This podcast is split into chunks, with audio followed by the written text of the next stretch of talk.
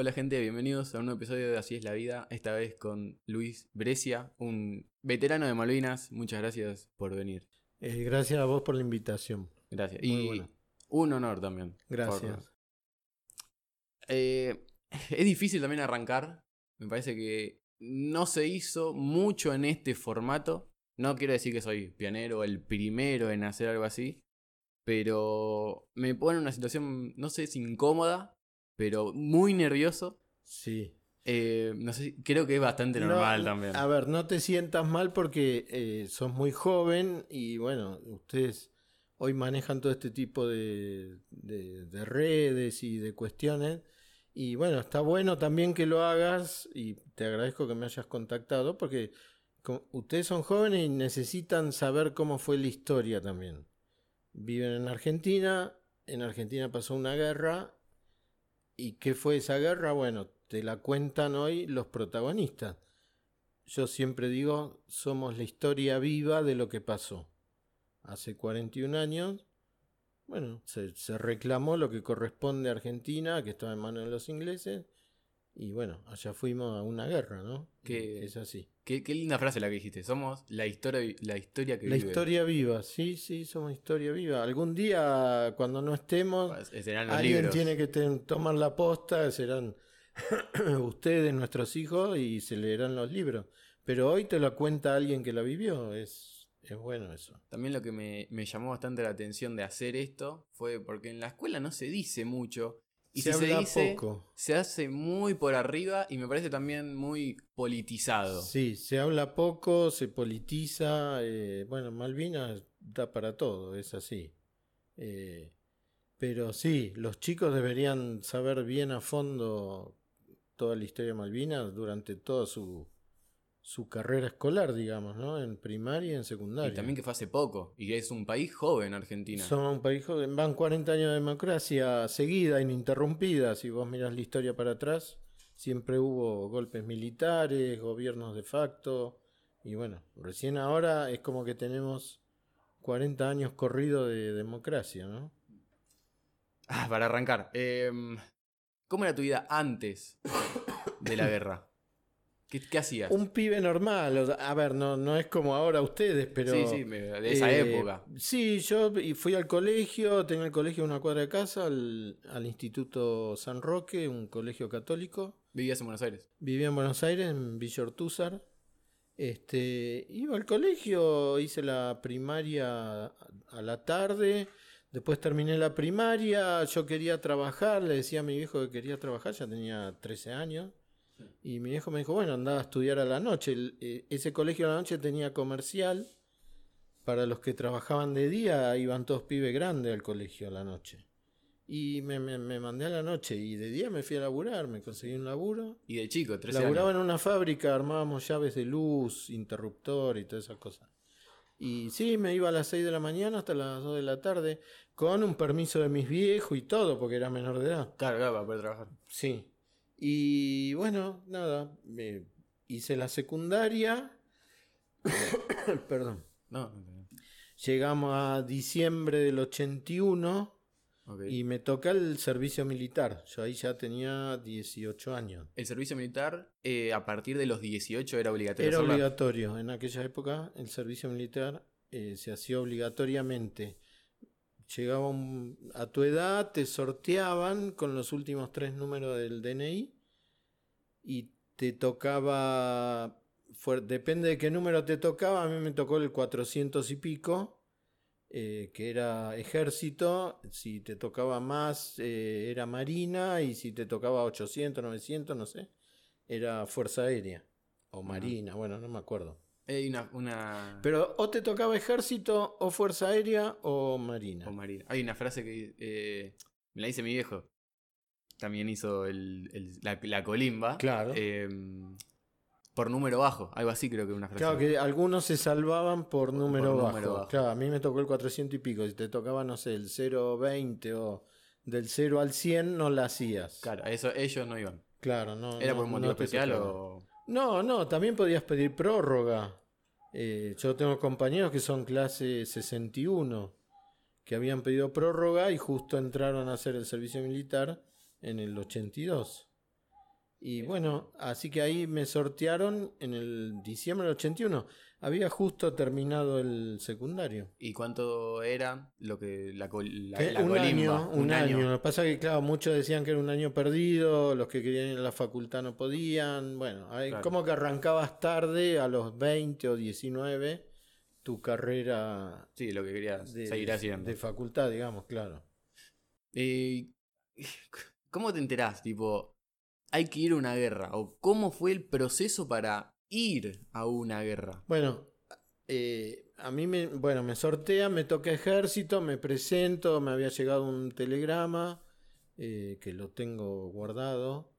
Eh, voy al, al cuartel donde me tenía que presentar y bueno, ahí nos juntaron un montón de pibes y nos llevan a Campo de Mayo. El, eh, perdón. Eso eh, fue principio de febrero. El telegrama decía, te tenés que presentar en Campo Eh, de Mayo. En realidad me tuve que presentar hoy donde es eh, la estación 3 de febrero del ferrocarril Mitre. Ahí donde está la mezquita, hay una mezquita grande ahí y está el supermercado Jumbo, creo. Antes ahí había un cuartel al lado del regimiento 1. Ahí había un cuartel y ahí nos presentábamos todos los que vivíamos en Capital Federal. Y bueno, ahí nos separaron y nos mandaron a Campo de Mayo. A mí me toca en la Escuela de Ingenieros. Instrucción, el, hacer el servicio militar era, qué sé yo, aprender a hacer la cama, tener orden voz, eh, hacer mucho ejercicio físico, eh, bueno, te enseñaban a usar armas y bueno, hasta fines de marzo. Ahí estuve, hasta fines de marzo. El otro día escuché un tipo que hace stand-up y decía, el servicio militar es la precuela del CrossFit. Claro. Ah, sí, se, dice mucho que es tipo claro, bueno. entrenamiento militar, el crossfit. Una onda así. y bueno, hasta fines de marzo. Ahí en fines de marzo ya nosotros teníamos alguna salida. Algún día nos dejaban salir para ir a casa y volvíamos al otro día. Y ahí ya no nos dejaron salir más. Fue el 30, 31 de marzo, por ahí. No nos dejaron Se salir más. Se estaba pudriendo. Sí, el 2 de marzo, el 2 de abril se recuperan las islas y bueno, ahí nos enteramos que íbamos a que nos iban a mandar a Malvinas, a nuestra unidad, a la escuela de ingenieros. Llegamos a Malvinas como ingenieros de combate 601. Era, tenías 19. 18. 18. Yo cumplo el 30 de abril. Y cuando no lo dejaban ahí Los salir cumplí allá. en Malvinas. eh, cuando no dejaban salir de Campo de Mayo, ¿ya estaban presintiendo algo? Sí, sí, sí. ¿Ya se Sí, porque rumoreaba la, algo? el- el- la instrucción física era todo el día, cada vez más fuerte. Eh, a la tarde era todo aprender a tirar con ametralladora, con fusil, defensa personal. Bueno, ya era otra, otro ritmo. Otro- otra preparación. otra eh, preparación. estaba acercando sí, el día. sí. Em, y cuando se enteran que hay una guerra, vamos a la guerra, vamos a Malvinas, ¿qué, qué, qué te pasó por la cabeza? Mira, eh, Me imagino mucha poniéndome en la, en- la situación de un Sí, pibe joven. Sí. O sea, estábamos contentos de ir y, y de, de ser parte de algo grandioso como era recuperar las islas. Claro. Pero cuando llegamos allá cambió todo el, Todo el, el ambiente. todo el ambiente. O sea, estás en un lugar que no sabes. eh. A ver, el único que estaba en desacuerdo era mi viejo. Mi viejo estuvo en la Segunda Guerra Mundial, prisionero de los alemanes, bueno, toda una historia. Cuando, antes de embarcarnos para Malvinas, que hoy hacen 41 años, hoy 11 de abril, eh, le- nos dejaron salir y le dije a mi viejo, nos vamos a Malvinas. Y se puso loco, ¿no? No quería saber nada, ¿no? Porque me dijo, ustedes están locos, no saben, los argentinos no saben lo que es la guerra. Y bueno, toda una serie de cosas, porque él ya lo había vivido. Y sabiendo que era Inglaterra. Y sabiendo que era contra Inglaterra, obviamente. Que iba a tener el apoyo de todo el mundo como lo tuvo. Eh, Si no lo tenían, no sé qué pasaba. Pero bueno, ahí fuimos. Del 11 de abril nos embarcamos a la noche. Nos llevan en un avión hasta Río Gallegos. Y el 12 a la mañana yo crucé. Bueno, nos quedamos descargando el avión y cargando un Fokker algunos, otros se fueron en otro avión. Un Fokker es un avión. Una- un, un un tipo de. Fokker F-28, un avión chico, sí. Y ahí, este, bueno, eh, cargamos el avión y aterrizamos en Malvinas, tipo 9, 10 de la mañana, del 12 de abril del 82. Y bueno, ahí nos juntamos toda la compañía, teníamos un lugar asignado cerca del pueblo y ahí fuimos, eran, fuimos 181. 181 soldados entre oficiales, suboficiales y conscriptos. Como te decía antes, algunos 61, otros 62 y toda la clase 63 fuimos casi todos. Porque habíamos entrado en febrero a hacer Bueno, el porque servicio justo militar. coincidió con el año. Exacto. Eh, ¿Había muchos habitantes en esa época en Malvinas? No, no, yo calculo que no. de- Porque algunos cuando fue la toma de... No la toma, la recuperación. Eh, Operación Rosario. ¿no? Exacto, ahí algunos ingleses los dejaron que se pudieran tomar un avión e irse. Ah, Y muchos se volvieron a Inglaterra, me dijeron, pero no había mucha gente, ¿no? ¿Qué sé yo? Ponele, habría mil personas, ni y usted- siquiera. Ustedes Creo- ni se cruzaban con los. No podíamos, teníamos isleños. Ah. prohibido interactuar con los isleños. El único que podíamos hablar de algo era el que venía donde yo estaba, que ahora vamos a entrar a otra parte. Ok. ¿Te designan una tarea? O sea, llegan a Malvinas. Bueno, vos tenés que hacer esto. ¿Es así? Sí, mi compañía, como somos ingenieros, los ingenieros lo que hacen es, eh, bueno, el- acá vino, vinieron parte de los ingenieros del ejército cuando fue lo de la inundación en Ah. Merlo. Eh, el, el ingeniero que hace del ejército ponen minas, vuelan puentes, arman puentes, eh, dan servicio, agua, comida, luz, es, es todo lo que sería la parte servicio. Una parte de mi compañía armó todos los campos minados que se conocían en Malvina, que tuvieron hasta hace un par de años. Sí, vi que hasta creo que hasta el 2020 Bueno. tipo ya no hay más Sí. minas en la isla. Pero vos viste cómo desarmaron las minas. No, no. Vi Tra- que mandaban a Trajeron sudafricanos. sudafricanos, Ah, eso, eso bueno, lo había visto. Viste. Para que Eso. no arriesgárselo ellos. Exactamente. Bueno. Eh, a mí me toca el agua potable. Ok. Una sección, éramos ocho, con un sargento. Nos mandan a la. No a la planta potabilizadora, la planta potabilizadora fue ot- otra parte. A nosotros nos mandan al depósito donde teníamos que abrir la llave para mandar agua potable a la ciudad. Ok. Ustedes eran, los, eran los encargados de dar agua a la ciudad. potable al pueblo, a la isla. Sí. Porque eran, que era un, rec- un recurso escaso ahí.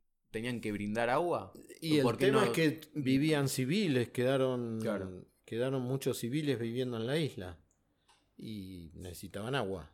Claro, sí, sí, sí. El- los servicios, los isleños lo, lo tenían que seguir Sí, teniendo. no eran solo para ustedes. no, no, no, no. Para nosotros que el agua Sí. nunca nos pudimos bañar. ¿Ok? Bueno. Bueno, ya, vamos a entrar en guerra, detalle. Ya vamos a entrar en detalle. Teníamos una pileta de no sé cuántos miles de litros de agua y nunca pudimos bañarnos. ¿no? No, el sargento que estaba con nosotros nunca No nos se podía dejó. bañar. No, ni habla de agua caliente, obviamente. No había. Bueno, nos mandan ahí con carpa, bueno, todo lo que habíamos llevado. eh, el- el arma, equipo, el claro. equipo, municiones, bueno, todo. Eh, el tema es que armamos la, el piso de Malvinas es muy permeable, es muy blando. Es turba. Eh, vos pisas y sale agua. El agua no, no drena para abajo. Porque abajo de la turba hay arcilla. Siempre está húmedo. Siempre está húmedo. Entonces hacer un pozo era Ah, es- misión imposible. Bueno, pusimos carpas, se nos volaban las carpas porque siempre hay mucho viento, siempre está nublado. Sí, es un Eh, clima muy cambiante. Un clima muy duro, muy duro. Mucho viento siempre, siempre. ¿Castigado el viento? Sí, sí, sí. Era todo el día viento. Todo el día viento, frío, teníamos los pies húmedos todo el, todo el día. Teníamos un par de borseguías, después teníamos zapatillas y bueno, nos íbamos cambiando, pero Pero todo el tiempo mojado. todo el tiempo mojado. Sí. Y con poca ropa, sin mucha ropa de abrigo. Claro. Porque, qué sé yo, no nos dieron. Teníamos un par de calzoncillos largos, unas camisetas y bueno, la ropa que ves en las fotos. Eh, y bueno, ahí estuvimos hasta el 14 de junio, que eh, tuvimos que abandonar, nos ordenaron abandonar la posición. Pero sí, eh, repartíamos, no repartíamos el agua, pero abríamos la llave Para brindar agua a la ciudad. para brindar agua a la ciudad y para eh, muchos oficiales vivían en las casas que habían quedado vacías y también querían agua, pero bueno, se atenían al horario que nosotros poníamos. Nosotros abríamos a las 6 de la mañana y a las 3, 4 de la tarde ya cerrábamos por si había algún bombardeo y no, no se desperdiciara agua potable, ¿no? ¿Te sentías preparado para la guerra? No, nunca, no. Nunca estás preparado para la guerra. La guerra te sorprende todos los días, en cualquier momento. Me, decí- lo decís sonriente, como Y sí, para no... es que eh, es difícil explicar eh, lo que se siente estando ahí. Vos- en ese momento no había bombardeos. Los bombardeos empezaron el primero de abril, el primero de mayo, que fue cuando desembarcaron los ingleses. Pero hasta ese momento pensábamos que no nada, íbamos nada. a estar ahí, en algún momento nos iban a, a reemplazar y nada más, pero nunca pasó eso. El tema es que cuando empiezan los bombardeos, ahí empieza... Se pudrió todo. Claro. Ahí te das cuenta que una bala te puede matar, una bomba te puede caer. Claro. de la- No ves ni de dónde viene la bala ni de dónde viene la bomba.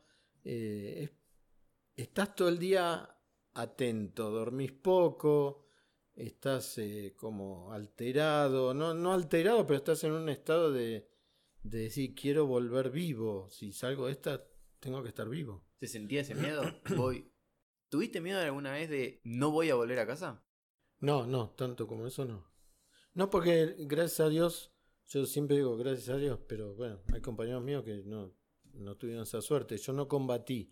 Por el lugar donde estaba, yo estaba arriba de la ciudad, en el medio, eh, no llegamos a combatir. Teníamos todo preparado el, el 13 de junio, ya habíamos armado todo como para entrar en combate, pero el 14 a la mañana llegó la orden del alto el fuego, así que no, no combatimos. Pero tenés que estar, eh, tenés que estar listo, siempre. El fusil estaba siempre cargado.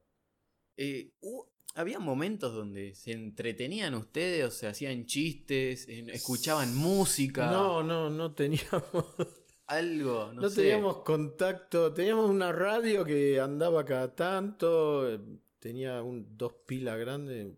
una- no sé quién había llevado una radio. Hmm. Y escuchábamos una radio de Uruguay, Radio Carve, me acuerdo. Y de antena teníamos una- un pedazo de alambre. Claro, sí, sí, Y escuchábamos las ya- noticias por ahí, pero de a rato, ¿no? Tampoco se escuchaba siempre. ¿Cómo le llevan las noticias a ustedes?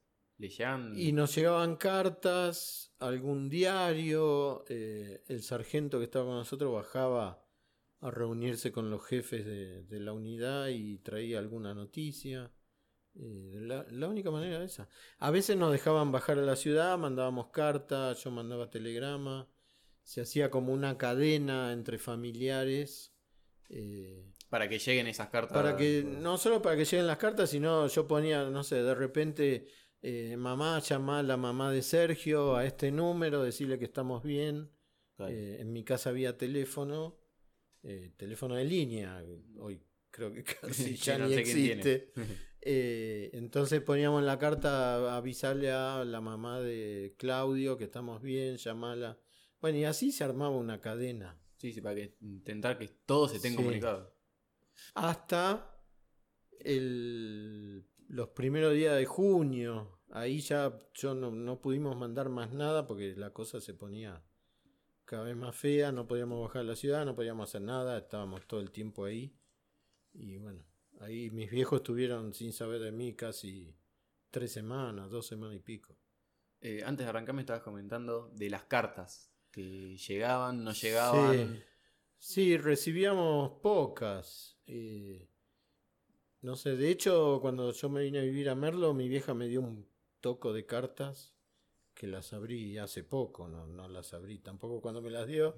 Por, por Y era muy fuerte, Fuerte, ¿no? eso te iba a Sí, decir. sí, muy fuerte. Y bueno, recibíamos y sí, también mandábamos cada tanto, una vez por semana. O ya te digo, si alguien viajaba al pueblo, eh, mandaba telegrama.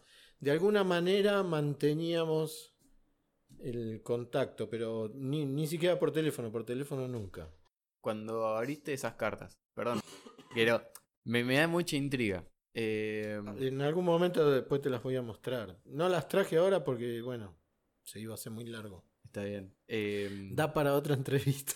En algún momento vamos a hacer otra. Vamos a hacer otra. Con mucho gusto. Sí, sí. Eh, cuando abriste esas cartas, eh, ¿resultó fuerte? A ver, Sí, mirar esas cartas. Sí, porque fue. ¿Cartas que te mandaba tu vieja? Eran cartas que me mandaba mi vieja, mis hermanos, primos, tíos, La familia. amigos. Eh, tengo cartas de amigos. Carta de amigos del lugar donde yo trabajaba. Yo era cadete en una agencia de viaje. Eh, no, hay, hay cartas de todo. Las abrí acá en el 2013, por ahí, eh, porque el gobierno de la provincia eh, se- en el 2014 nos pagó el viaje para volver a Malvinas. Volvimos 100 puntanos, digamos, 100, Ah, Malvinas. 100 veteranos que vivimos en San Luis. ¿Antes habías eh, vuelto? No, nunca. Del 82 volví en el 2014. Y ahí, bueno, trabajando con una psicóloga, fuimos desempolvando todas esas cartas. Y ahí las tengo todas guardadas. Las, las tengo ordenadas por fecha. Están por orden cronológico. Y bueno, ahí vas viendo cómo va evolucionando la guerra, lo, lo que me van contando. los- claro. Cartas mías que yo mandé, tengo una sola que me, dieron- me la devolvió una amiga y me dijo que quiero que la tengas vos y la también la tengo ahí guardada. ¿Qué significó volver a las islas? Y una, una caricia al alma para mí fue, sí, sí. No sé si una sanación, pero eh, un mimo al alma muy grande, muy bueno. ¿Hiciste amistades? ¿Allá? Sí. ¿Con ingleses? No, no, con ingleses no, con los del grupo. Sí, tuyo. sí, sí, tengo. Sí, ya nos conocíamos algunos. Ah, ya de hecho, viajé juntos. con un amigo acá en Merlo, sí. Eh, para levantar el ánimo, a ver, me, me siento. Eh, ¿por qué? No te sientas mal. No, no, no, no me siento mal. Me habías recomendado la película. Sí. eh, Sin Sin novedad novedades en el frente. Sí. Ayer la vi. Y se siente, la película muestra el, protagonista todo el tiempo sufriendo. El porque horror- pasa una muerte, pasa un rato otra Sí, muerte. Y sí. todos cercanos al personaje. Sí, por eso pasa. Eso es la guerra. ¿Entendés? Por eso te decía que la vieras. Los miedos del protagonista, eh, la, la desidia de los generales viviendo ellos en su casa y mandando al frente a todos los pibes. Eh, bueno, eso es parte de la guerra también, que no, a veces no lo saben. Todos piensan que sí, todos van al frente.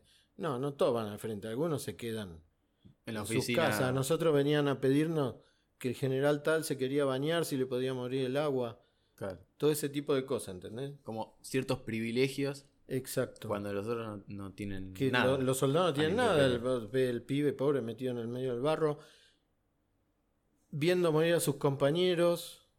Yo, gracias a Dios, eso no lo pasé, pero sí viste como él está todo el tiempo eh, Sí, sí, como... pendiente de que algo puede pasar. Sí. Es así. Está at- aturdido por la situación. Exactamente.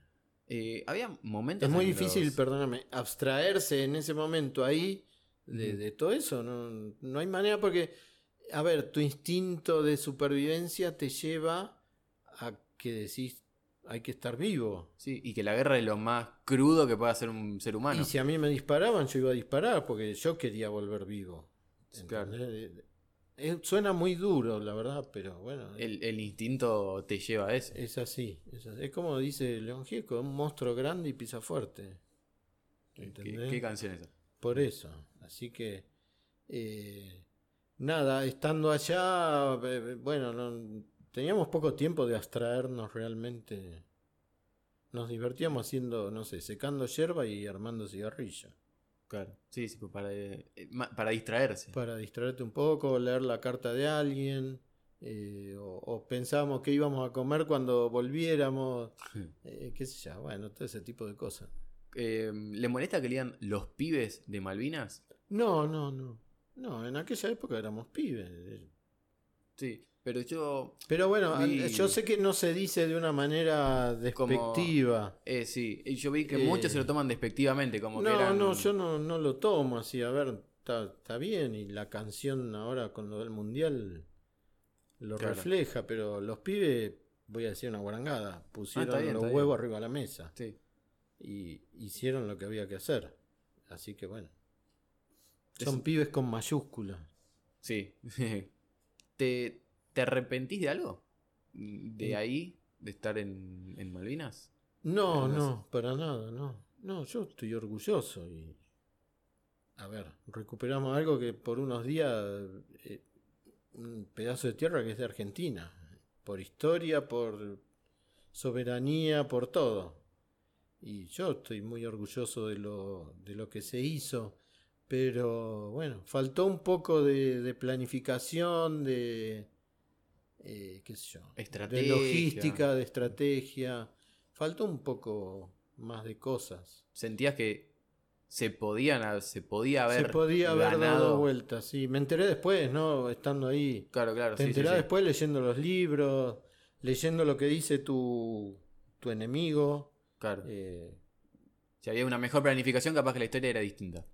todos elogian eh, lo hecho por la Fuerza Aérea. Es- eso lo vi también, que ¿Entendés? los ingleses Es- elogian Sí. eh, a los pilotos argentinos Sí. por las maniobras que hacían. Totalmente. Que volaban bajo. La maniobra, el tipo de avión que tenían, tenían aviones que valían, no sé, 50, 60 mil dólares, que hoy todavía hay algunos. Los A4, los Super Etenda contra eh, fragatas de 100, 200 millones de dólares, aviones de última generación en aquel momento. Claro, con poco hicieron mucho. Con poco se hizo mucho, totalmente. Por Eh, eso, ah, eh, eh, por eso da bronca también porque se estuvo muy cerca de, de poder de dar vuelta. Sí, sí. ¿Pensás que las tierras van a volver a ser argentinas? Sí, yo creo que sí, pero por, por la vía diplomática, obviamente, ¿no? Sí, sí, sacando. Pero yo creo que, bueno, al margen de que sea un punto estratégico, hoy a los ingleses les cuesta mucha plata mantener eso. Yo lo vi cuando fui en el 2014. La isla no produce nada, eh, llega todo de afuera. Tienen los isleños tienen que comer y hay 2.500 soldados en una base militar que también tienen que comer y hay que mandarles combustible, Sí, plata. No hay animales, Eh, no hay nada. Crían ovejas, pero nada más. Eh, vi que la base es la más grande de Latinoamérica. Sí, puede parece. ser. O sea, vos lo que ves cuando llegás es el, el aeropuerto está ahí. Perdón. No, está bien, está bien. Eh, Está en la base. El, aeropuerto, cuando llegas ahora, no es el aeropuerto del 82, es otro. Está en la base donde está la base militar eh, de los ingleses. Y son todos galpones. Y, y no sabes realmente qué hay abajo. Porque vos ves lo que está arriba. Claro. Capaz que abajo, es una Abajo- ciudad. No sabemos. Pero en algún momento, no sé cuándo, llevará tiempo, pero eso es un costo muy grande que le sale a los ingleses mantener todo eso. Vi por ahí también que era un punto estratégico justamente por la Antártida. Un paso a la Antártida, claro. La reserva de agua dulce más grande de- del mundo. Y que los ingleses no tienen La- una posición en la Exacto. Antártida. Así es. Y, y la guerra que se viene, todos te dicen que es por el agua. La Ok. guerra- las guerras mundiales que se pueden llegar a venir. Por el agua- el agua dulce. El agua dulce, claro. Eh, ¿Qué fue eh, lo más importante eh, que, que te dejó esto? ¿Hay un, algo, un mensaje? eh, Te vas a, a reír, pero el amor a la patria. Eh, Defender a tu patria es lo más grande que te puede pasar. Y yo estoy orgulloso de eso. Me, me emociona, pero bueno, perdón. no, no. Eh, nada, que, que- a ver. ¿Por No, qué no ponemos la bandera argentina todos en tu En la casa? casa. A ver, ¿cuál es el Sí, impedimento? no, ¿Qué- no- no sé por qué, la verdad. Vos ves Eh, una película yankee y lo primero que ves es la bandera. bandera. Bueno, entonces pongamos, seamos más nacionalistas. ¿No somos nacionalistas? Creo que no. Deberíamos ser más. Defender más lo nuestro. Deberíamos ser más nacionalistas, ¿sí? Nos iría mejor, creo, como país. ¿Por qué no, no somos nacionalistas? A ver, yo, yo que veo- mucha soy joven, por eso. Quiero entender a más ver, qué es lo que pasa.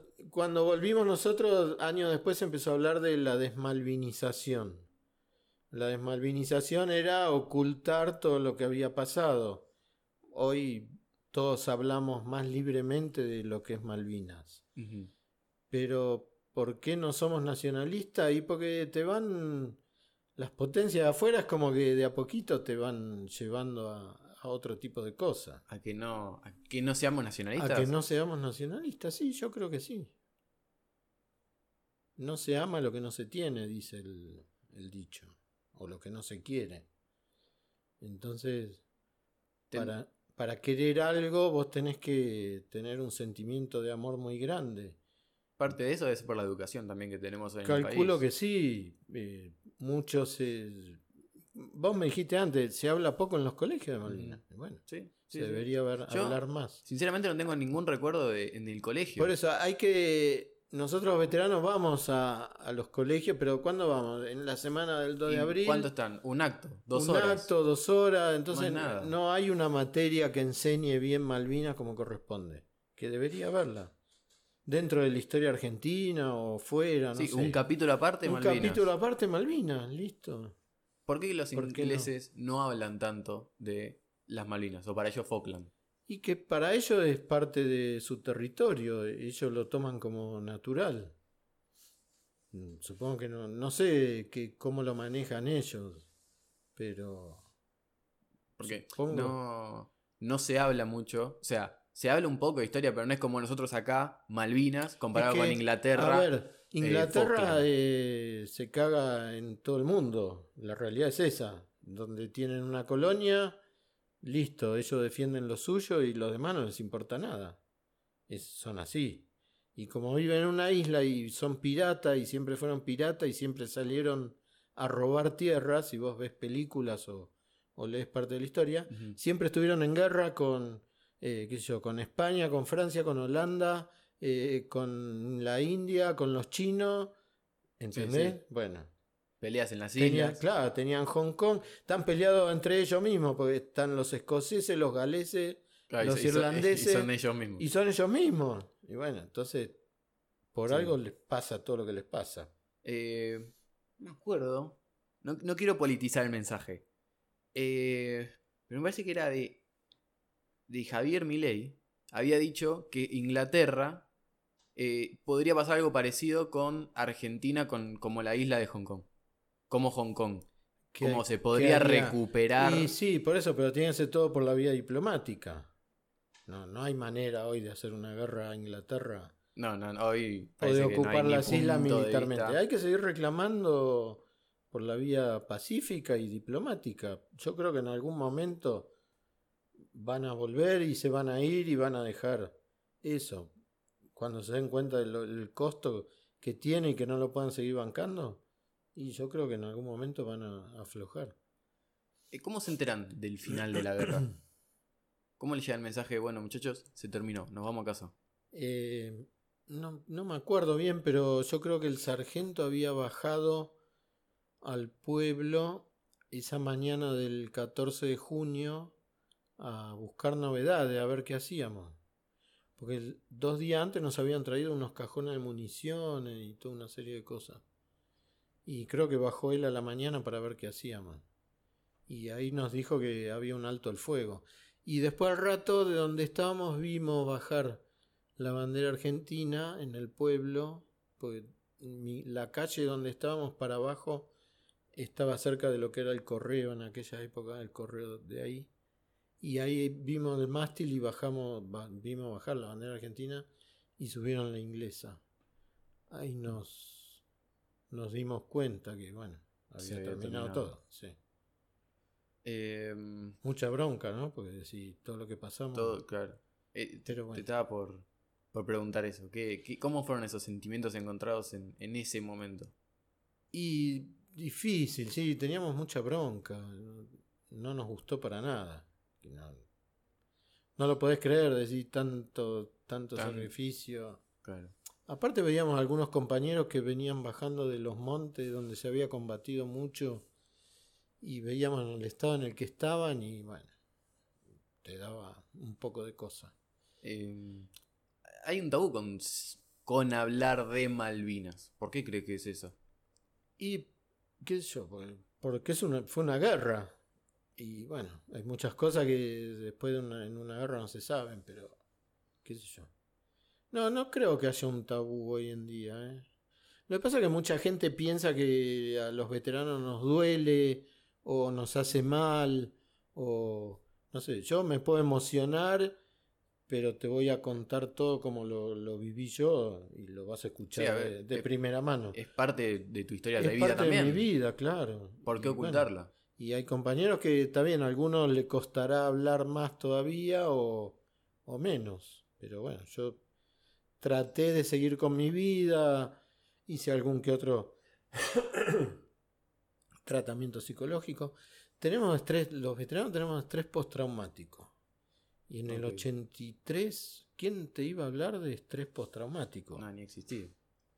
¿Entendés? Yo dormía a la noche y de repente me despertaba, veía todo negro y me, me agarraba la desesperación. eh, necesitaba aire y luz, necesitaba abrir una ventana y ver luz. Y bueno, eso me pasó un montón de años y yo ni, ni enterado. De, de lo que era. Eso es un ataque de pánico. ¿Entendés? A los años te enteraste que era un ataque de Que pánico. era un ataque de pánico. Y bueno, ahí después lo traté y bueno, lo solucioné, pero cada tanto me agarra, no te voy a decir que no. Entonces, bueno, pasan todas esas cosas que... Por eso a lo mejor la gente no te quiere preguntar o, o que vos le cuentes, pero pues, a mí me gusta, me hace bien. No. ¿Estás pasando bien? Sí, sí, muy bien, está, está entretenido. Eh, ¿Cómo fue la vuelta a casa? Otro tema. Cuando hay el alto el fuego en las islas, el 14, nos dan la orden de replegarnos toda la compañía al pueblo. Teníamos que bajar al pueblo. Acá viene otra historia, porque acá empieza otra parte de, de la historia.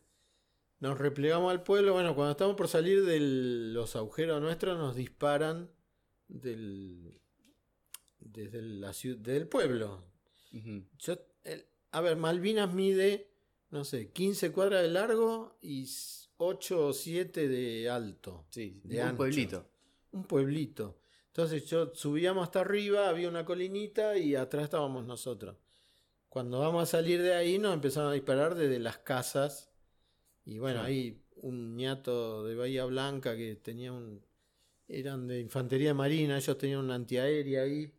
Empieza a disparar él y bueno, ahí no nos dispararon más y no sé qué pasó. Si le pegó a alguien, no le pegó a alguien. No lo sé. Eh, así que ahí bajamos al pueblo. Nos juntamos en un galpón el 14 de junio a la tarde. Ya había ingleses en, en la ciudad, había soldados ingleses. Pero teníamos todos, teníamos las armas, estábamos todos armados. Ya con la. Tipo, se, se terminó. Se terminó, pero seguíamos teniendo el armamento. Claro, claro, sí, sí, sí. Y bueno, bajamos al pueblo, dormimos en un galpón. Ahí cuenta la historia que ese galpón, un soldado inglés le prende fuego a las 2 de la mañana. ¿Cuenta la historia? Cuenta la historia y te la cuento yo porque estaba ahí. Y no sé, dicen que lo acuchillaron al tipo, no sé. Bueno, la cosa que se prende fuego el, el galpón y estábamos durmiendo. Y yo me empecé a ahogar y los empecé a despertar a mis compañeros y salimos del, del galpón. Yo salí sin un borseguí, descalzo, con lo que tenía puesto. Lo único que tenía puesto era el, el- El casco. el casco y el duvet este que ves acá. Este, este soy yo. Eh,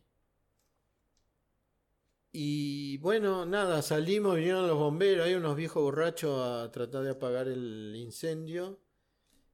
Y ahí, este, nada, tuvimos que terminar durmiendo a la intemperie, con lo puesto, la noche del 14, madrugada del 15. Y el miedo era que empezaran a explotar las municiones, porque había municiones en el galpón. Huh. Nosotros estábamos rodeados de ingleses por todos lados. Y sonaba un disparo, te imaginas que se armaba. Sí, sí, La que se sí, armaba. O, se vol-. Y bueno, gracias a Dios no, no pasó mayores. En el galpón estaban rodeados de ingleses. Por afuera. A nosotros nos dejaron adentro del galpón. Nosotros, mi compañía y un montón de, de soldados más. ¿eh? Sí, sí, sí, sí. Y bueno, de ahí el 15 nos mandan para el aeropuerto. Eran 6 kilómetros que teníamos que ir caminando y ahí había distintos puestos, entonces vos ibas dejando el bolsón con lo que llevabas. eh, Para llegar desarmado al avión. para llegar desarmado al aeropuerto, donde juntaron a, a todas las tropas argentinas. Y bueno, pasó eso, llegamos al aeropuerto ahí, estuvimos, armamos unas carpas con lo que había y estuvimos ahí hasta el 20, 21 de junio. El 21 de junio, bueno, ahí es otra historia, ahí yo vuelvo, pero vuelvo porque había vomitado de todo lo que había comido. ¿Qué pasó? Bueno, ese es otro tema, la comida. Sí, eh, bueno. Eso no lo hablamos, después lo vamos a hablar. Sí, sí, sí. Eh, nada. eh, O sea, había galpones en el aeropuerto Sí. que habían quedado en pie. El aeropuerto de Malvinas fue el lugar más bombardeado. Tiraron no sé qué tonel, cantidad de toneladas de bombas. eh, pero nunca le pegaron a la pista. A la pista la- le pegaban de costado. Y bueno, había mucha comida en el aeropuerto ahí. Comimos, me atraqué un día, vomité y ahí vino un, su- un oficial y me dijo, ¿usted vomitó? Sí, bueno, vamos, chao. ¿Era común eso? De, Sí. le- se veía que. Era los- común que, com- que que vomitaran. no comía. Ah. Estamos río ahora, pero sí, no sí, para, comíamos, para no, llorar. comíamos, no, era para ¿Cómo, llorar. eso, Sí, ¿cómo era ese tema de la comida? El tema de la comida era que dependíamos del rancho de la compañía, de la cocina. La cocina tenía una sección que eran los cocineros y tenían las cocinas de campaña y venían con un camión re viejo y nos traían eh, la comida. El tema es que el camión, como era muy viejo, no, Nunca no llegó. tenía fuerza. No, si llovía mucho o había llovido mucho, el ripio resbalaba el camión. Y no podía llegar a donde estaban el, ustedes. el sargento que estaba con nosotros no nos dejaba a veces salir a buscar la comida tres cuadras para abajo. Y no, ese día no comíamos, el camión pasaba de largo. Y bueno, ¿Hubo días que no comieron? sí, sí. Yo bajé 14 kilos. Yo llegué a Malvinas pesando 76 y cuando volví pesaba 62. Era un pali- Ni me había dado cuenta, me di cuenta después. Claro. Cuando Eh, subí al barco y me hicieron bañar. Bueno, es- esa otra, nunca nos pudimos bañar. baña- eso me comentabas al principio. ¿Cómo fue? Una vez fuimos a- del- al del puerto, había una lancha de prefectura, creo que era la Río Iguazú, que después la, la hundió un avión inglés. Y nos hicieron bañar ahí, pero era agua salada, ¿no? El jabón no sirve. Sí, sí. y Nos dimos un baño ahí, nada más. No, no, no teníamos acceso a una ducha, no, no había. No había, olvídate. ¿Cómo fue cuando llegaron a casa? Volví en el Bahía Paraíso, un buque eh, hospital, que es como el Irizar. ¿Vieron el, el Irizar? Es parecido. Ok. El Bahía Paraíso, eh, bueno, nada, nos hicieron subir ahí, nos, nos trataron re bien. Eh, ¿E- bueno, eran es ingleses? no, no, Ah. gente de la Armada. El buque era argentino. Hay compañeros que han regresado en, en buques ingleses. Algunos llegaron a Puerto Madryn y otros creo que los habían llevado a Montevideo. Mm. Y bueno, ahí nos bañamos en el barco y nos dieron ropa limpia, nos hicieron tirar todo. Y lo que yo nunca tiré fue, bueno, tiré el duvet que tenía, pues era una No mugre, servía no, para nada. no, estaba sucio. Hmm. Eh, no vamos a entrar en detalle. Y me traje el casco, el casco Permiso. siempre, sí. Siempre lo tuve conmigo. Ese, ese- este Es pesado, bueno, es Es pesado. Eh, le sacábamos esta parte de adentro, se saca. Y bueno, acá a veces, dos, tres veces hubo chocolate que traía la compañía. Entonces, como teníamos amigos en la cocina que nos traían eso, servíamos el chocolate acá, en lugar de que nos sirvieran Es como si fuera taza. que claro, usábamos eso de, de taza o para tener un poco más de comida, ¿no? Nada más. Claro, claro, claro. Tiene tres partes el casco, puede ser. Dos partes. Dos partes. Esto se saca. Ahí está. Ajá. Esto lo sacábamos y nos servíamos allá adentro. Chocolate o un caldo, una sopa, lo que nos trajeran caliente era bienvenido y lo mandábamos ahí. Pero Sí, a veces tampoco, era- tampoco alcanzaba, porque uy, los, los compañeros nos decían, no, pará que tenemos que ir a repartir a tal lugar, le tenemos que llevar a este, al otro. Y bueno, Claro. nosotros éramos ocho y un sargento. Estamos por acá. A ver. Bueno, no sé si se ve bien, pero este soy yo.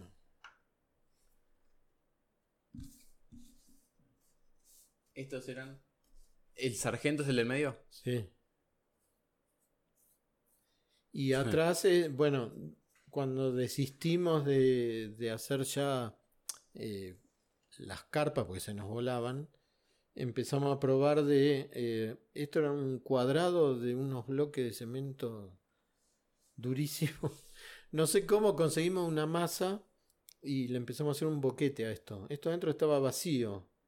Entonces, No te entendí. Era. esta pared donde estaba la reserva de agua, Ah, era una reserva de agua la pared. sí, pero no ok. se estaba usando en ese momento. Entonces le hicimos un agujero, conseguimos una masa, le hicimos un agujero, nos violentamos un par de casas ingleses que si nos agarraban nos estaqueaban.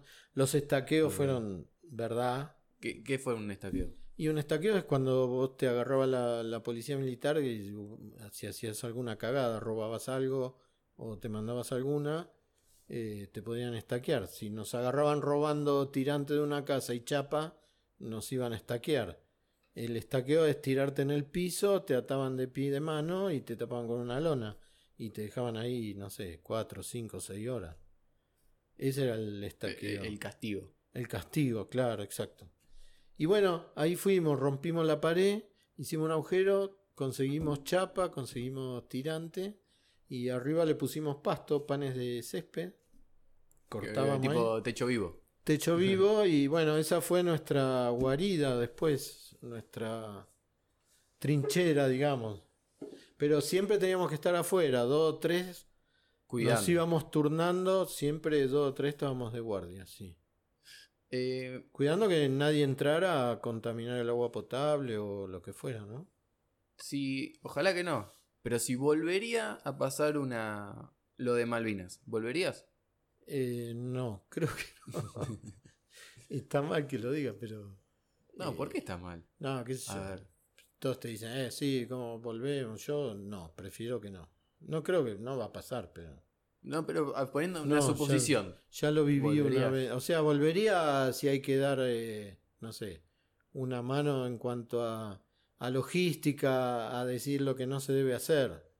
O hay que hacer esto, hay que hacer lo otro, esto lo haría así o asá. Pero no volvería a combatir, no. No, Em, ya no me da el, el cuerpo tampoco. Le- Leí también por ahí que había gurkas, pero no entendí al final bien qué es el significado El de gurka. gurka era como la carne de cañón de los ingleses. Hay mucha historia al respecto, pero no. Eh, lo que no entendí es- era como no eran cosas- como que mercenarios. mer- son mercenarios pagados por los ingleses y son los que mandaban al frente. Los que iban al frente, a- atrás de las tropas, adelante de las tropas inglesas, eran gurka. Eh, yo los vi, ¿Viste gurkas? vi, cuando bajamos al, al pueblo el 14 de junio de la tarde, los vi. Pero no, no, e- es- hay mucho de, de historia, mucha, ¿cómo se dice? Mucha imaginación al respecto. No, no es, no es así. Sí iban al frente los tipos, porque eran la carne de cañón de los ingleses, los mandaban. Claro. Yo por lo que entendí era, el gurka era un mercenario que mataba y tenía que llevarle. Sí, A que- ver, es lo que, lo que sí. dicen. Lleva un pedazo de oreja, un dedo, como para decir yo mate a este. No, todo mentira, no. No, yo, a ver, no, no lo vi, obviamente, pero no, no. No era así. Nunca se habla de eso, no, no creo, no. No fue tan así. Sí los mandaban al frente a ellos porque eran soldados pagos por los ingleses. Generalmente son los Gurkha, creo que eran hindúes de la India. Claro, nada que ver, nada que ver con los nada que ingleses. ver, no, no. Eh, ¿Qué opinás, hablando justo antes de la, de la película, qué opinás de las películas de guerra? Y especialmente Y- las películas de Malvinas. Están... Mira, no suelo ver cine argentino, sinceramente, no me gusta. Miré ahora 1985, pero por una cuestión de para ver Porque es... eh, porque... qué- por qué se hablaba tanto. Claro. no me gustó. Eh, las películas de Malvinas hay algunas que ni siquiera aparece la bandera argentina, iluminado por el fuego. Eh, y hay otras que no, no las he visto. Me identifican las películas de guerra sí el- lo que pasa con el soldado, el sufrimiento. Por eso te decía, busca eh, buscando al soldado Ryan también. Ahí te das cuenta de lo que sufre una familia. Sí, más Eh, eh, sobre el, el soldado y no tanto por el Exacto. ambiente Sí, bélico. Sí. Eh, me voy más por ese lado de, de lo que sufre la persona estando en una guerra o lo que sufre la familia, ¿no? Sí, sí, claro, claro. Eh, Pero no- Es devastador. Mi viejo, mi vieja cuando me encontró que volví en Campo de Mayo, bueno, ahora volvemos de ahí, me tocaba para ver si yo estaba entero. Si me faltaba algo, porque en, en el barrio se había hablado de que capaz que fulano le faltaba una pierna, le faltaba un brazo, lo habían herido. eh, Claro. ¿entendés? Entonces mi vieja, dos semanas sin saber nada de mí, ya se estaba volviendo loca. sí, sí, sí. Entonces las películas de guerra como que me, me van por el lado de, del sentimiento del soldado, no tanto por lo, No bélico. O sea, no es para. no están bien presentadas. No está bien representada la guerra. No, creo que no. A ver, podés hacer una película y podés mostrar todo lo que hizo la Fuerza Aérea de repente, o lo que hizo algunos batallones del ejército. ¿Qué sé yo? Se puede hacer, sí, ¿por qué no? Pero... eh, pero dejando bien sentado el, el orgullo argentino, ¿no? Sí. No, es que. Algunos, ya cuando volvimos, inclusive, algunos. había gente que hasta le enrostraba a alguien, "Eh, por usted perdimos las Malvinas, perdimos la guerra. No, esas cosas no, no es así. Claro. Andá vos, metete 70 días en un pozo todo lleno de agua, con los pies mojados todo el día, Sin bañarse, sin, sin, bañarte, comer. sin comer. ¿Entendés? ¿Cómo fue eh, reinsertarse a la sociedad? ¿Se puede? ¿Se dice así? Reinter- Sí, me, me sí, suena más como por- a, a- sí, a suena, suena medio, sí, pero a muchos les costó mucho porque vos decías en aquella época que habías estado en Malvina y te trataban como loco. Claro. Eras el loco de la guerra. ¿Entendés? Esa parte también está mal de la sociedad que se nos trató así. Yo no tuve, gracias a Dios, ese problema, pero tengo compañeros que sí lo han tenido. De hecho, donde yo laburaba, se enteraron Todo el, todo años después que yo había estado en Malvinas. Ah. Nunca dije nada. Yo. Y bueno, sí, después se abrieron oportunidades de laburo, que sé yo, en el correo, en, en alguna fábrica, que tomaban eh, veteranos. Pero al principio nadie quería saber nada. Eh, era así. Yo no tuve, a mí me guardaron el lugar, el laburo donde yo estaba, era cadete, y volví ahí unos meses después. Mientras tanto estuve haciendo tratamiento médico porque eh, no, no retenía lo que comía, eh, no tenía flora intestinal, eh, tenía muchas diarreas. Bueno, me, me costó recuperarme. Ya Físicamente. Sí, 14 kilos. Claro, me en costó, dos meses es sí. mucho. Sí. Y bueno, ahí, pero sí, después volví a laburar y bueno, ahí arranqué mi vida. Después ya como cualquier pibe normal de aquella época. Eh, ¿Cuándo pensás en Malvinas? Todos los días. ¿Todos los días? sí. No hay manera que no. No, No. No. Todos los días.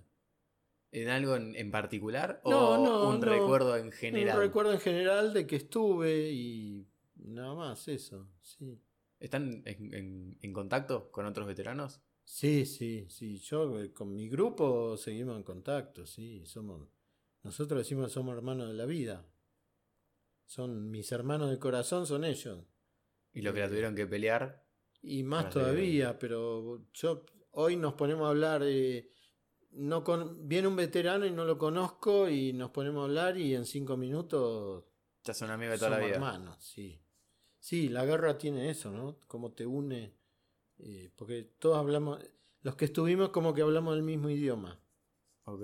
¿entendés? Entonces como que estás de igual a igual y nada, ya sos hermano de, de alguien que también estuvo. Es- eso pasa con la guerra, es como que te hermana en la desgracia. Es así. Eh, tan eh, bien. eh, no sé si. Defendidos es la palabra, pero están bien distinguidos los Reconocidos veteranos. sería. Reconocidos. Hoy en día se nos reconoce un poco más, sí.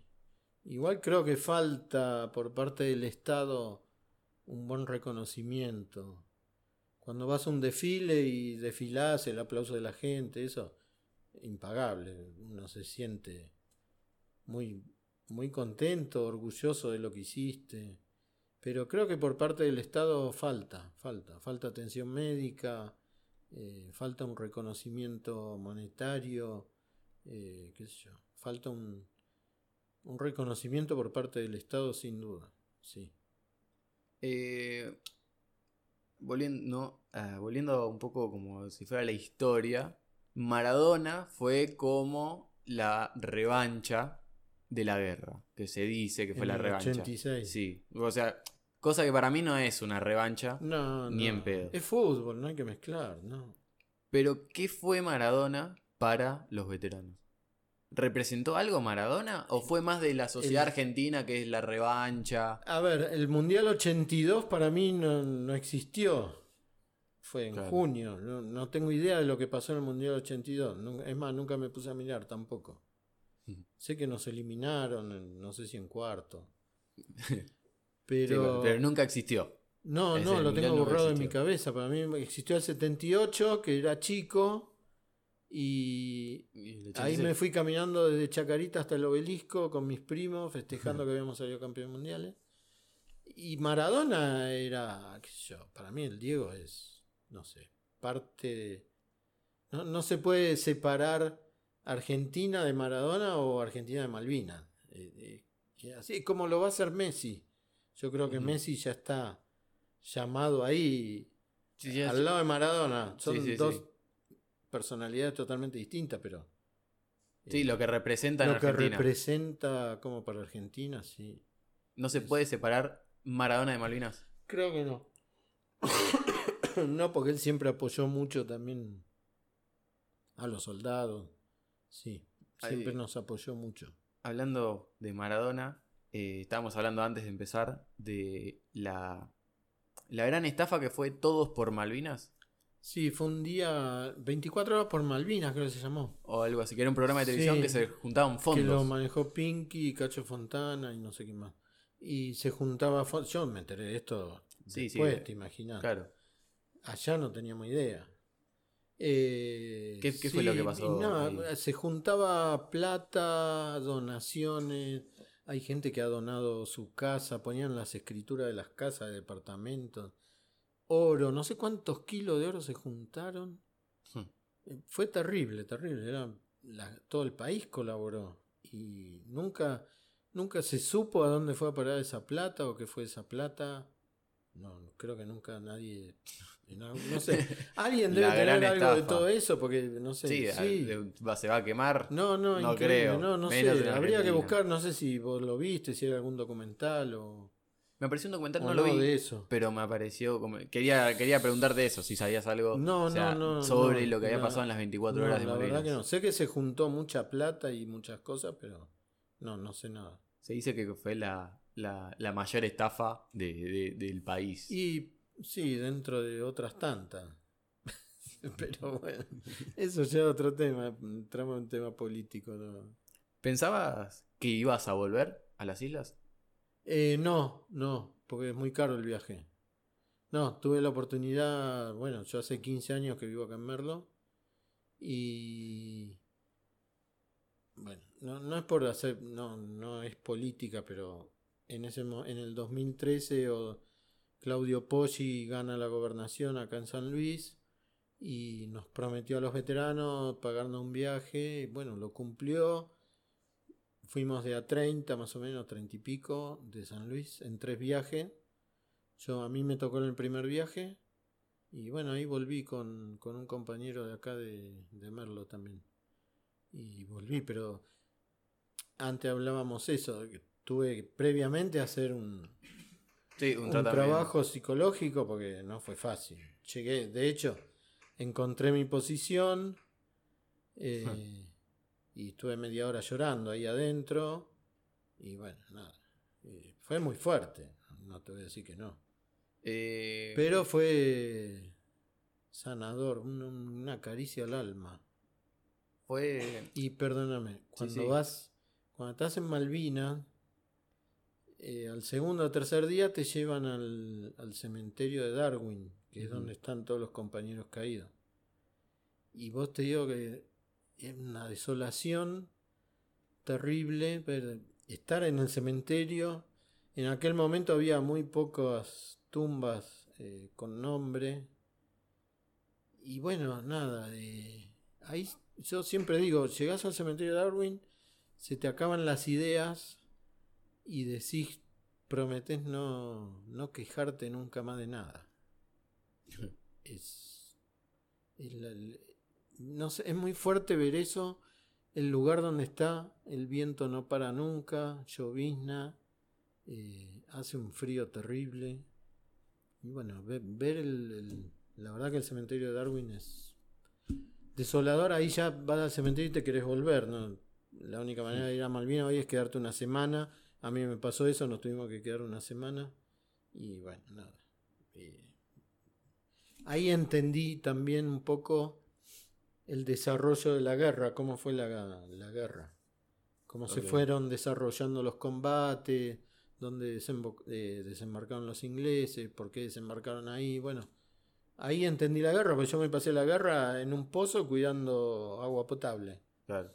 Sí, aparte. No, no entendía cómo era. la idea que se tiene de Malvinas es que es un, un campito que se ve de acá a la esquina, se ve el agua, del otro lado el agua. Pero Claro, no, son. bueno. No, No, sé no, cuántos son- kilómetros son. Sí, no sé, pero bueno, hay lugares que es todo muy llano igual, no, no hay mucha montaña, pero hay montes donde hubo combate, Claro, hay el lugares llanos. London es el London, dos hermanas, eh, sí. Sí, lo, lo de Monte en London fue terrible. Tumbledon, Mm. bueno, por eso. Por eso yo te cuento, siempre decimos que ahí fuimos 14.000 soldados a, a Malvinas. Hay 14.000 historias. Claro. Yo te cuento la mía, Sí, sí, tu punto de vista. pero hay compañeros que han combatido y han vuelto y algunos están bien, otros no están tan bien. Pero bueno, eh, fue, fue parte de, de todo, ¿no? De la guerra. Eh, no sé cómo, cómo darle un cierre a esto. Bueno, nada, yo te, te lo doy. No, a ver. Bueno, volví el 20-21 de junio. eh, estuvimos 3-4 días en la Sargento Cabral, en Campo de Mayo, en la escuela de suboficiales. Me encontró mi viejo, volví a mi casa. eh, bueno, nada, me, me reinserté, digamos, como decías vos. eh, volví al laburo y nada, después, bueno, la vida te va llevando. ¿Pudiste hacer una vida normal después? eh, A lo que se le puede A llamar lo que se normal. puede llamar, sí, sí, me casé, tengo hijos, hoy tengo un nieto, eh, me divorcié en el medio, me volví a casar. Sí, tenés, pero siempre hay, siempre Malvina está presente de alguna manera. Eh, pero sí, eh, te, seguís tu vida, tratás de hacer tu vida lo más normal. Pero, qué sé yo, en algún momento hay olores, a mí que olores de, de, no sé, de madera quemada o Te, te lleva el ahí. viento me, lleva y qué sé yo, el, el olor me, me- me lleva allá cuando prendíamos una estufa con turba para calentarnos un poco, o el viento mismo, acá que tenemos tanto viento, eh, a veces eh, no duermo si hay mucho viento porque pienso que se me va a volar el techo, todavía tengo eso. Eh, el día de la tormenta fuerte que tuvimos acá, me desperté a las 4 de la mañana, que escuché cómo llovía y dije, "Mm, acá pasa algo, y no me dormí más. No me Sí, pude todo, dormir. todo te transmite. Sí, ahí. es como que nunca, nunca se termina. Está con vos, es parte de vos. Es parte de mi vida y bueno, hay que saber convivir con eso. ¿Sentís que lo llevas bien? Sí, me gustaría solucionar algunos temitas. Pero bueno, nada, el estrés es lo que te decía antes, el, El estrés postraumático está y, y hay que saber llevarlo.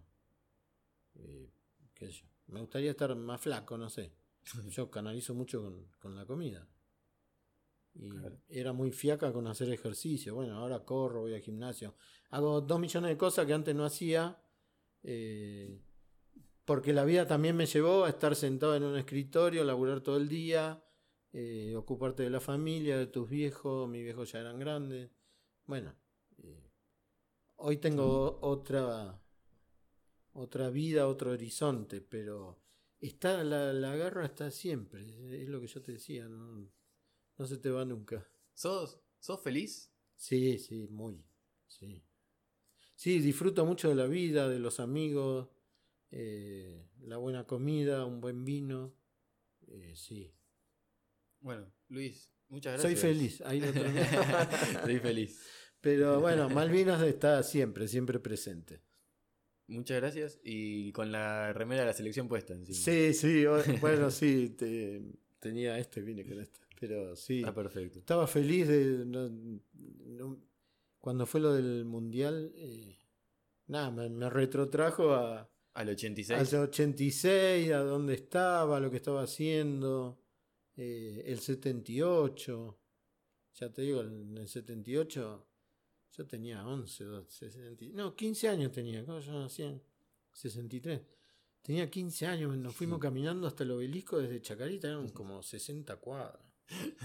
Y en el medio fuimos a buscar a mis primos, bueno, una fiesta, esas cosas que... Volviste a tu infancia. Sí, sí, sí, sí. Sí, por eso digo que Messi iba a estar ahí Yo creo que ya está. al lado de Maradona, sin duda, sin duda. No es la misma persona pública. No, no, es otra cosa, no, son dos cosas Idolatrado creo que ya está. distintas. Sí, ya está. Así que bueno, ahí estamos. Gracias, Luis. Gracias. Muchas gracias. Un Eh, gusto, y gracias. un- un otro, día, honor. otro día hacemos otra y hablamos sobre las cartas. Ok. Si querés, y traigo algunas cartas. y- Interiorizamos más en otros temas. en que otros capaz que lo pasamos por en otros temas, sí, tal cual. Hay mucho para hablar. Muchas gracias, Luis. Y No. gracias también por ser parte de, de- de la historia viviente, Gracias. como habías dicho Bueno, al principio. Gracias, gracias. Bueno, eh, gracias por escuchar. Eh, si, estás- si escuchaste hasta acá, suscríbete, seguilo. eh, y nada. Ah, ¿cómo te podemos encontrar? ¿Tenés redes sociales? En el Facebook, bueno. Luis Brescia, Luis Eduardo Brescia y el Instagram, no sé, creo que estoy como Luisito Brescia. Ok, igual, lo voy a poner. Porque todo- yo lo voy soy a poner. Luisito, todo el mundo me decía cuando era Luisito. en la época de Malvinas era Luisito. Lo voy a poner en, en la Eh. descripción, están las redes. Dale, dale, ahí estamos. Muchas gracias. Y nos vemos la semana que viene. Chao. Chau, chau. Si quieren venir, que vengan, les presentaremos batalla.